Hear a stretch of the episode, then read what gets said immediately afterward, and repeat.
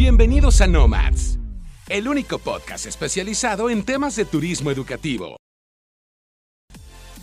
Y ahora los dejo con su host, especialista en ventas y operaciones, Head of Business Innovation and Educational Nomads, y quien como la mayoría de nosotros entró a este bonito sector por error, pero se quedó por pasión.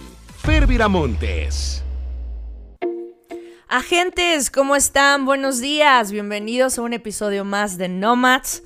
Yo soy Fer Viramontes reportando desde México para todo el mundo. Me da mucho gusto estar con ustedes un día más para compartir ideas, para que este sea un espacio en el que podamos reflexionar un poco hacia dónde va eh, la industria del turismo educativo y antes de continuar, quiero recordarles que nos pueden seguir en nuestras redes sociales. Estamos en Instagram y Facebook como Educational Nomads. También tenemos nuestro website que es www.educationalnomads.com. Si se pierden algún episodio de, del podcast o del blog, pueden consultarlo igualmente en la web o también pueden ir a Spotify, ahí darle seguir y podrán escuchar todos los episodios pasados. También estamos en Apple Podcast, donde quieran escucharnos ahí vamos a estar. Y pues bueno, el episodio pasado fue un episodio que no esperaba que causara tantas reacciones positivas, afortunadamente.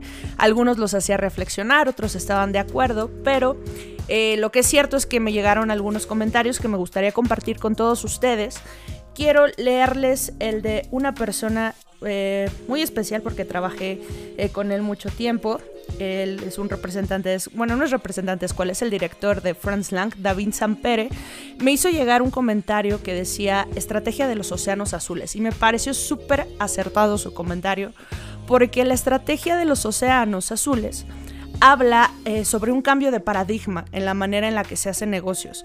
es encontrar nuevas formas de, de pues promocionarnos, de buscar clientes, es encontrar nuevos nichos, aquellos que aún no han sido tocados o que no se están promocionando tan fuerte y pues esto lo recomendó porque yo les hacía una invitación eh, abierta a pensar justamente en estos nichos que no estamos explotando en, al menos en Latinoamérica. Entonces agradezco mucho a David Sampere.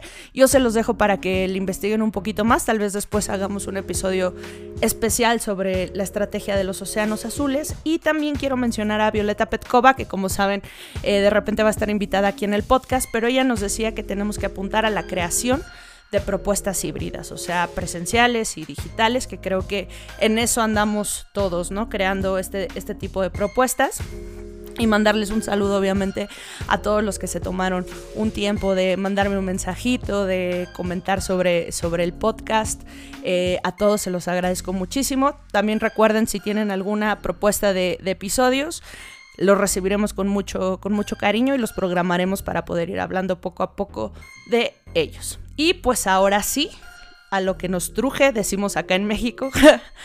Em, el episodio de hoy eh, voy a hablar sobre algo que mm, últimamente me hace pensar mucho, que es sobre las generaciones. Este episodio vamos a dar las seis claves para reclutar estudiantes de la generación Z y Alfa. Así es, ya no todo es sobre los millennials. Los millennials no somos los que estamos bailando en TikTok. Bueno, sí, algunos. Este, con la pandemia creo que todos se, fueron para TikTok. Pero a los millennials ya nos duelen las rodillas, ya nos duele la espalda, ya los millennials tenemos hijos, ya estamos pensando en otras cosas. O sea, los millennials ya no somos pues los chavitos que, que dicen que, andan por ahí. Entonces, eh, en este episodio quiero ayudar a entender qué está pasando con las nuevas generaciones y cómo es que podemos pues llegarles, cómo podemos modificar nuestras estrategias a manera de que pues no sea no nos quedemos obsoletos y no sea tan complejo poder reclutar estudiantes. Entonces, ¿les parece bien que agarren su café, denle un trago. Yo aquí tengo al lado el mío. Yo no empiezo el día sin café, como muchos de ustedes saben. Así que, eh, ¿les parece bien si empezamos por ver la clasificación de las generaciones? O sea, hay, como mucha información al respecto. No hay un consenso real de, qué años abarcan qué generaciones. Depende mucho de la fuente. O sea, pueden, pueden revisar ustedes mismos en internet eh, qué años abarcan las generaciones y van a ver que todas las fuentes pues son dispares, varían por uno, dos años, incluso por, por cinco o seis. Entonces yo tomé eh, uno que es con el que más eh, me he sentido cómoda porque creo que así está clasificado. También todas las referencias que, quieran eh, ver de los episodios lo pueden encontrar en el blog que está en la página web. Ahí pongo la referencia de donde saco la información de los episodios, ¿ok? Pero bueno, empecemos. Los millennials.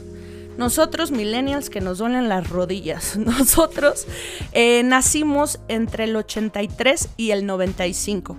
Es decir, ahorita los millennials tienen entre 25 años y 37. O sea, los que ya somos late millennials o early millennials, no sé desde qué perspectiva lo veamos, ya estamos cerca de los 40. O sea, ya no somos estudiantes potenciales más que para los programas de 30 Plus o tal vez para alguna, pues, maestría. Aunque no, no me ha tocado mucho maestría, algún, algún certificado, pero ya, los millennials, ahí estamos. Los millennials ya fuimos y siguen los Zetas o Centennials. Estos chicos nacieron entre el 96 y el 2010, es decir, que ahorita tienen entre 26 y 10 años. O sea, ahorita los, los centennials son los que están entrando a la fuerza laboral. Ya tendrán unos que serán dos años trabajando los, los centennials, si es que se graduaron a los 24. Entonces ya, pues ya no están tan chiquitos tampoco, ¿no? Algunos, otros pues tienen 10 años, son unos, son unos niños. Entonces ahorita nuestro centro de reclutamiento se encuentra en esta generación, en la generación Z. Y por último están los alfas, que los alfas son del 2011 para acá. Ahorita deben de tener de 9 a 0 años, o los que están naciendo o hasta 9 años. Ok, entonces, eh, partiendo de esto, tenemos que darnos cuenta que la estrategia de, hablar con, de hablarle al cliente debe de haber mutado. Y si no ha mutado, o sea, si seguimos haciendo lo mismo que hacíamos hace 10 años, tal vez estemos cometiendo un gran error, ¿no creen? Porque obviamente, eh, no sé, los que me estén escuchando tal vez sean millennials o tal vez sean generación X, incluso boomers, que los boomers son los papás de los millennials. ¿Cómo consumían ustedes información? ¿Cómo hacían compras? ¿Qué les preocupaba? Eh, los que tienen años en la, en la industria, ¿se acuerdan cómo cómo reclutaban estudiantes, cómo compraban boletos de avión. Eh, me han contado, porque la verdad a mí no me tocó, que incluso los boletos de avión los hacían a mano, que mm, los grupos, eh, estos bloqueos que se hacen para el verano, todos los, los conteos de niños, toda la organización la hacían como en estas hojas de contabilidad que, que nos pedían en la, en la, papelería y eran hojas gigantes en las que, en las que se organizaban. Entonces, evidentemente ya cambió. Entonces, si cambió de esas generaciones hacia esta, evidentemente tiene que cambiar de esta hacia las nuevas, ¿cierto? Yo me, yo me acuerdo cuando empecé en todo esto de la educación internacional, fue hace 11 años más o menos, por ahí del 2009. Uy, ya bastante tiempo. no le calculen, no le calculen. en el 2009 eh, yo empecé en esto, me tocaba a mí hacer registros, registros de universidades. Y yo me acuerdo que después eh, empecé de asesora de, de universidades y los chicos que se iban tenían casi mi edad. Entonces, eh, los papás no confiaban mucho en mí. Entonces en ese entonces era darle mucha confianza a los padres y no creo que eso cambie mucho. el tema de la confianza y seguridad que debemos de darle a los papás es muy importante. La cosa es que ahora los padres podemos ser nosotros los millennials o incluso los de la generación X. ¿Y cómo es que consumen la información estas generaciones? Pues ya es todo mucho más digital. Ya eh, no van a buscar un periódico, no van a buscar en una revista, lo necesitan en, en los medios que ellos consumen, que de eso vamos a hablar un poquito más adelante. Hablemos específicamente de las últimas dos generaciones, los Zetas y los Alfas. En el 2017, el INJUVE hizo un estudio sobre el comportamiento de compra y aprendizaje de la generación Z. En este estudio desmenuza cómo estos chicos han impulsado la transformación digital de algunas empresas. Y es cierto, o sea, los que nos ha tocado estar en, algunas empresas, hemos vivido esa transformación, ese impulso, traemos ideas, lo que vemos en, en otras marcas traemos y tratamos de replicarlo, lo llevamos a nuestros superiores, los llevamos a las personas de IT y pues algunos lo ejecutarán. En, les voy a dejar en el en los comentarios del link, bueno, perdón, en los comentarios del episodio en Spotify, el link para que vean este estudio del Injuve que me pareció interesante. Aunque es del 2017, o sea, hace tres años, me parece que, trae cosas interesantes. Una de estas cosas es que eh, llamaron a la generación Z la generación de las Is y las Cs, C de casa. ¿Por qué? Porque esto, esta generación busca influencia, inmediatez, innovación, irreverencia e inquietud. También buscan conexión, cortoplacismo, creatividad, contraste y cambio. En el, en el, blog van a poder ver una descripción mucho más detallada de estos conceptos que les estoy dando para que se den una vuelta, pero estas son las características de, mm, de pues esta generación, es lo que ellos están buscando y hace mucho sentido, o sea, si lo, si lo eh, reflexionamos en nosotros mismos, en la manera en que hoy consumimos, si una página web tarda en cargar más de dos, tres, incluso ya 10 segundos, ya te desesperas y crees que no funciona y te sales. Eso es la inmediatez que, que buscamos, buscamos innovación, o sea, no nos gusta, cuando vemos, cuando vemos una página que de entrada te, te da lo que estás buscando porque ya leyó a través de las cookies el tipo de contenido que estabas eh, consumiendo, es wow. O sea, estamos buscando una experiencia wow. Ya después les contaré qué es la experiencia wow, pero mm, esto siempre lo, promoví con mis equipos de ventas, siempre dar una experiencia wow, porque eso es lo que hoy buscamos, ¿ok? Entonces, em, ¿cómo ha modificado el comportamiento de compra de esta generación? O sea, cómo todas estas cositas que les acabo de mencionar modificó completamente el comportamiento de compra. Pues bueno, la generación Z, eh, como ustedes bien lo habrán observado en sus casas o en su propio comportamiento, han, han, visto que se ha hecho de YouTube el refugio diario. O sea, YouTube es casi casi que el pan nuestro de cada día. Este es un espacio frecuente y seguro de contenido de consumo de contenido. Esto es seguido por la televisión de streaming, o sea, ya no televisión regular. Netflix, Prime, eh, Twitch, aunque no es televisión, también genera contenido de video. Y esto ha hecho que grandes marcas televisoras migraran su contenido buscando seguir vigentes en la preferencia de sus consumidores. Pero como ustedes bien saben, eso no basta. Pues también tenemos que adaptarnos al tipo de mensaje que están buscando estos jóvenes, o sea, qué, qué tipo de mensaje están consumiendo.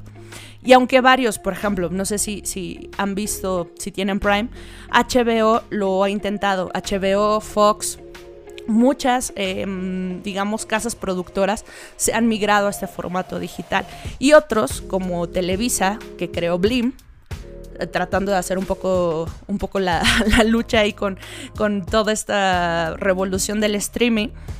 Eh, pues también se, mudó, pero no tuvo éxito. Y, y, la razón por la que no tuvo éxito fue porque lo único que hizo fue hacer sus contenidos digitales, pero no modificó el contenido. Estos contenidos ya son obsoletos para las nuevas generaciones. Las telenovelas ya no funcionan.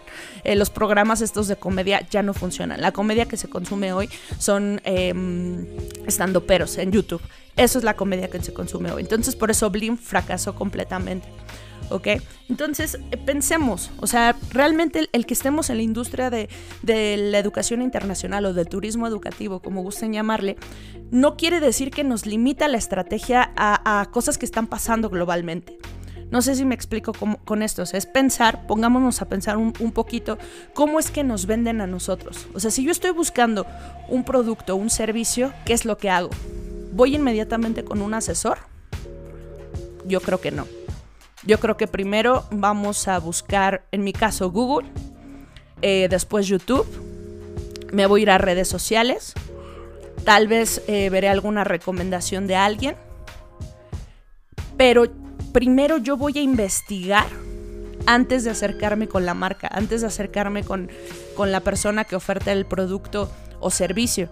Ya cuando yo llego a comprar algo, insisto, un producto, servicio, incluso un seguro de vida, eh, cosas eh, que, no, que no se compran en la tienda, por así decirlo, yo ya investigué, yo ya estoy informada, yo ya traigo toda la información necesaria y muchas veces ya solo necesito a alguien que me ayude a tomar una decisión.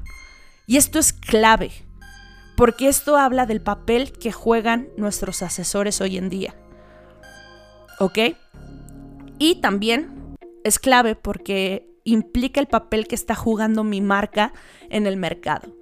Como bien sabemos, pues no, no, hay, no, no hay dos, no hay tres agencias en Latinoamérica, son cientos y cientos y miles de agencias. De hecho, hay, o sea, hay muchísimas asociaciones en donde las agencias se, están eh, concentrando, aglomerando. En México hay una oficial, en Colombia hay otra. Imagínense que en Turquía hay cuatro. Cuatro asociaciones de agencias. En Latinoamérica ya no solamente son las propias de los países, sino que acaba de surgir una que se llama Real. Ellos conglomeran como agencias de todo el continente. Entonces somos muchísimas agencias en todos lados, tratando de reclutar al, mismo em, público. Entonces, ¿qué papel juega mi marca en este, digamos, mercado? Estoy, si, si los chicos googlean estudios en el extranjero, estudia un idioma, estudia un campamento, estudia lo que quieras, aparezco yo, qué tipo de contenido estoy creando para esta, para este, para esta red. Eh, si se meten a Instagram y ven mi feed, mi feed son solo promociones o estoy dando información de valor. Si entran a YouTube, tengo contenido. Si entran a TikTok, tengo contenido. He visto algunas agencias que están haciendo esfuerzos en estos canales y se los aplaudo. Em, Debo decir obviamente que son las, las menos, las que están eh, pues abriendo sus canales de contacto con, con los chicos que están buscando microinfluencers, porque ya los influencers, estos que tienen millones y millones de, de, seguidores en Instagram, tampoco son viables, porque ya también como usuario identificas cuando te están vendiendo algo. Y algo que caracteriza mucho a esta nueva generación es que no quiere que le venda nada. Si detecta un vendedor va a salir huyendo. ¿Ok? Entonces hagámonos em, este ejercicio. ¿Ok? Pero, insisto, este, este entendimiento em, no va a bastar porque es una realidad que nos queda muy poco tiempo para aplicar estas técnicas, al menos con la generación Z. ¿Por qué? Porque ya es una generación que pues en pocos años estará igual que los millennials fuera insisto, en los últimos 10 años entraron dos nuevas generaciones a mitades, si quieren, pero pero queda poco tiempo, ya muchos están entrando al mercado laboral, entonces programas como eh, High School, Educación Superior y Summer Camps, pues ya quedan obsoletos y solamente nos queda agarrarnos de los idiomas que en el episodio pasado hablábamos del tema eh, de cuál es el peligro de solamente poner todos los huevos en una canasta, ¿no? Entonces eh, debemos de aprovechar lo que la pandemia nos ha obligado a aprender, tanto a nosotros como empresas, como a los usuarios. O sea, insisto, en el episodio pasado les compartí que mis sobrinos tienen 18 años respectivamente, pero ambos ya saben usar perfectamente YouTube, saben usar plataformas digitales justamente porque es donde están tomando sus clases. Entonces, em, aprovechemos un poco de lo que hemos aprendido eh, durante la pandemia, un poco o un mucho. O sea, idealmente que sea un mucho, pero pues vamos paso a pasito, ¿no?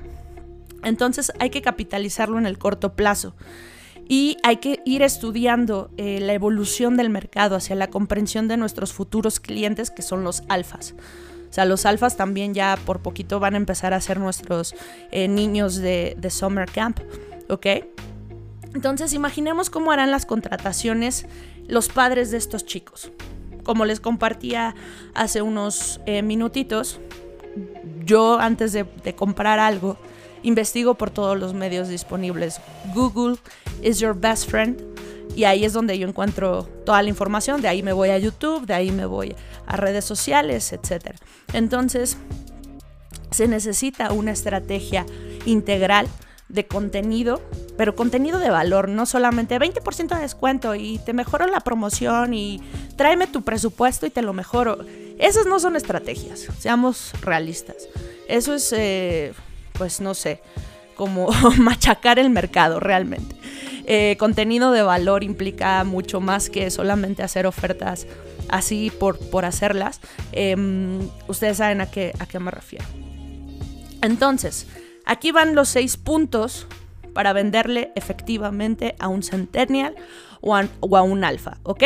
Número uno, modificación de los planes de capacitación y reclutamiento de la fuerza de ventas. ¿Por qué esto es importante? Pues ya les decía que el, el papel del vendedor, del asesor, se está modificando completamente. O sea, creo que queremos en, nuestros, en nuestras capacitaciones hacerle como cuando nos hacían a nosotros, porque a mí, a mí me tocó ser capacitada, este, no sé, aprendiéndote el punto y coma de los brochures, en qué calle se encontraba la escuela, em, no sé, cualquier dato así. Pero esos datos realmente son relevantes para el estudiante cuando seguramente el estudiante ya lo, ya lo tomó ya lo decidió, ya viene a nosotros con dos o tres opciones que se encontró en internet. Entonces, em, también, ¿qué, ¿qué tipo de habilidades tienen que tener los asesores que contratemos hoy en día? Eh, hablamos de soft skills y creo que es un, un término que nos anda rondando la cabeza mucho y los oídos también, pero verdaderamente entendemos qué implican las soft skills y cuáles son nuestras responsabilidades como empresa al contratar personas así, porque es muy fácil decir, ah, yo quiero que tengan sus soft skills desarrolladas, pero una persona con soft skills desarrolladas va a pedir mucho de la empresa en la que trabaje. Entonces, em, hay que modificar esos planes y hay que hacer un análisis de lo que buscamos hoy en las personas que van a estar al frente de nuestro equipo de ventas. ¿Ok? Número dos, estrategia de inbound marketing. Si no saben lo que es inbound marketing, eh, esto es una metodología que combina técnicas de marketing y publicidad. Pero lo que pretende, o sea, esto no es intrusivo, lo que pretende es agarrar al usuario al principio de su proceso de compra. Es decir, o sea, cuando empiezo a pensar, quiero estudiar en el extranjero, es que tu estrategia de inbound marketing, o sea, los esfuerzos que estés haciendo de marketing, te ayuden a estar presente en ese preciso momento en el que el estudiante Em, empieza a pensar o los padres empiezan a pensar en la posibilidad. Entonces tú desde el principio como marca estás. Recuerdo una frase que usábamos cuando, o que yo usaba cuando, cuando era asesora, eh, tenemos que decir que era, te vamos a acompañar de la mano durante todo el proceso. Justamente eso es el inbound marketing, inbound marketing, perdón, pero pues en la computadora y sin que estén hablando específicamente con alguien no sé si, si, me expliqué, eh, eso es el inbound marketing. Entonces, eh, inbound marketing va a ser eh, que nos caigan mucho más, que los leads pasen por un embudo, que podamos nutrir a nuestros leads con información previa a que lleguen. Porque si, si traemos leads y leads y leads y leads, por ejemplo, de Facebook, porque aventé una campaña de, no sé, este, te regalo un iPad, por ejemplo, nos van a llegar leads, pero esos leads van a estar calificados. ¿Cuánto, cuánto te van a costar esos leads? ¿Cuál es el costo de adquisición por lead? Porque pues obviamente alguno de ellos te tendrá que comprar, pero si jalas mil leads y te compra uno, ¿cuánto te costó eso? ¿Y qué tan efectivo fue? Entonces una estrategia de inbound marketing pues tiene que tener una estrategia bastante bien definida. ¿Ok? Número 3 abrir la exposición de la marca a través de microinfluencers. ¿Qué son los microinfluencers? No son estas personas que tienen 3 millones de seguidores, nope. Eh, son personas que son que tienen influencia dentro de su comunidad. Tal vez ustedes, algunos de ustedes ya utilizan esta estrategia porque lo, han comentado conmigo en algún momento. Y es tener una persona de influencia en la comunidad, es decir, por ejemplo, una mamá dentro de una escuela es una microinfluencer. Eh, un chico súper pilas eh, dentro de una prepa, eso es un microinfluencer. Esas personas son las que les van a ayudar a capturar y a, spread the word de su marca eh, por ahí y sin necesidad de gastar miles y miles y miles de pesos. También hay algunas personas que les pueden funcionar insisto, por su nivel de influencia en su círculo, sin que les cueste más, porque me pasó, o sea, yo fui de esas personas que contrató influencers no millones de seguidores, o tal vez ya no sé ni cuántos tengan ahorita, pero no me trajo los resultados que yo esperaba. O sea, a pesar de que estaban con contrato, a pesar de que eh, tenían muy claro qué tipo de contenido tenían que crear, resultó mucho mejor cuando uno de los asesores era súper creativo y se, se en uno, en uno de los viajes se propusieron para hacer videos, contenido, eh, ponerlo en redes sociales, etcétera. Funcionó más esa vez que cuando le pagamos a un eh, Instagramer, no me acuerdo ni qué hacía, creo que era eh, comediante o se ponía fuera de las prepas a, hacer preguntas. O sea, por la cantidad de seguidores creímos que iba a tener un impacto bastante fuerte, pero pues no fue así. Entonces, sí analicen muy bien qué tipo de, influencers utilizan y mi recomendación es que sean micro influencers. ¿Ok? Número 4. Estar en los canales de consumo de los estudiantes. Por ejemplo, YouTube. YouTube, yo sé que suena fácil decírselos. pónganse en YouTube y pónganse en TikTok y pónganse a hacer maroma y media. No, no es fácil. Incluso grabar este podcast para ustedes, para mí, eh, me encanta. Yo pensaba que era la cosa más fácil que nada hacer hablarle un micrófono. No es fácil porque requiere preparación, requiere que sepas eh, de herramientas, digamos, pues sí, tecnológicas. Y esa palabra suena como a, no sé, mamá. Em, pero implica que, edites audios, implica que el audio esté bien, que el volumen, que el acá, que por allá. No es fácil, no es fácil subir contenidos a, estas plataformas. TikTok lo ha hecho mucho más fácil para todos porque es como pues usar eh, Instagram, digo ya los más pro pues usarán algún tipo de, truquillos por ahí de transiciones, pero... Mm, es importante. Si no están ustedes, ustedes eh, asesores, gerentes, dueños de agencias, encargados, eh, escuela, quien sea que me esté escuchando del, otro lado del, micrófono, si ustedes no son los que están al frente, está bien, porque pues no todos eh, tenemos esa, digamos, ese gusto por estar ante las cámaras y no es, no es nada fácil.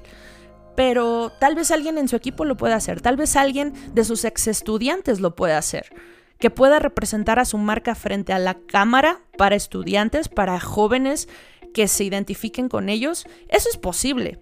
Entonces, pues, ¿por qué no pensar en incluir uno de estos em, canales a su estrategia de marketing? Sería interesante. Número 5. Digitalizar el proceso de compra para programas como idiomas y work and study. Insisto, sé que suena fácil, pero no lo es. No es nada fácil. Eh, implica eh, inversión en la página web sobre todo, implica tener una muy buena estrategia de funnel, implica muchas cosas que a la larga les van a traer buenos resultados. En Europa ya está así. Muchas agencias ni siquiera se preocupan por andar reclutando estudiantes eh, de idiomas y work and study porque su página y su estrategia digital lo hace solo. ¿Ok? Y por último, tenemos el número 6, creación de contenido para SEO. SEO. El SEO es el posicionamiento orgánico de, de, su marca, de su empresa. Es para que aparezcan cuando los busquen en donde los busquen. Entonces ese contenido SEO tampoco es como que nada más le pico un botón y ya lo creé, también tiene una estrategia. Entonces les digo todo esto para que vayamos pensando de estos puntos que les he dado, pues cuál, en cuál está flojito mi, mi equipo, mi empresa, qué puedo mejorar y también pues para aventarme ahorita mi comercial, pueden entrar a la página, a la página de Educational Nomads y ahí tenemos un producto que creamos justamente para las empresas que tengan necesidades muy particulares en marketing. Eh, el área se llama Marketing Revolution y tenemos tres formatos que podemos ofrecerles para que le echen un ojo, vean si alguna eh, les llama la atención, mándenme un mail y con mucho gusto les voy a poder ayudar. Y pues bueno, agentes, otra vez se me fue rapidísimo el tiempo. Espero que esta información que les comparto les sea de utilidad, que si tienen algún comentario me lo hagan llegar. Pueden mandarnos un mail a contacto arroba educationalnomads.com. Ahí nos pueden mandar propuestas de temas, postulaciones para participar en los episodios, dudas, comentarios, quejas lo que quieran. También nos pueden seguir en Facebook e Instagram como Educational Nomads y ahí estaremos felices de leerlos. Yo fui Fer Viramontes, recuerden, mantengamos la conversación. Hasta el próximo lunes. Bye.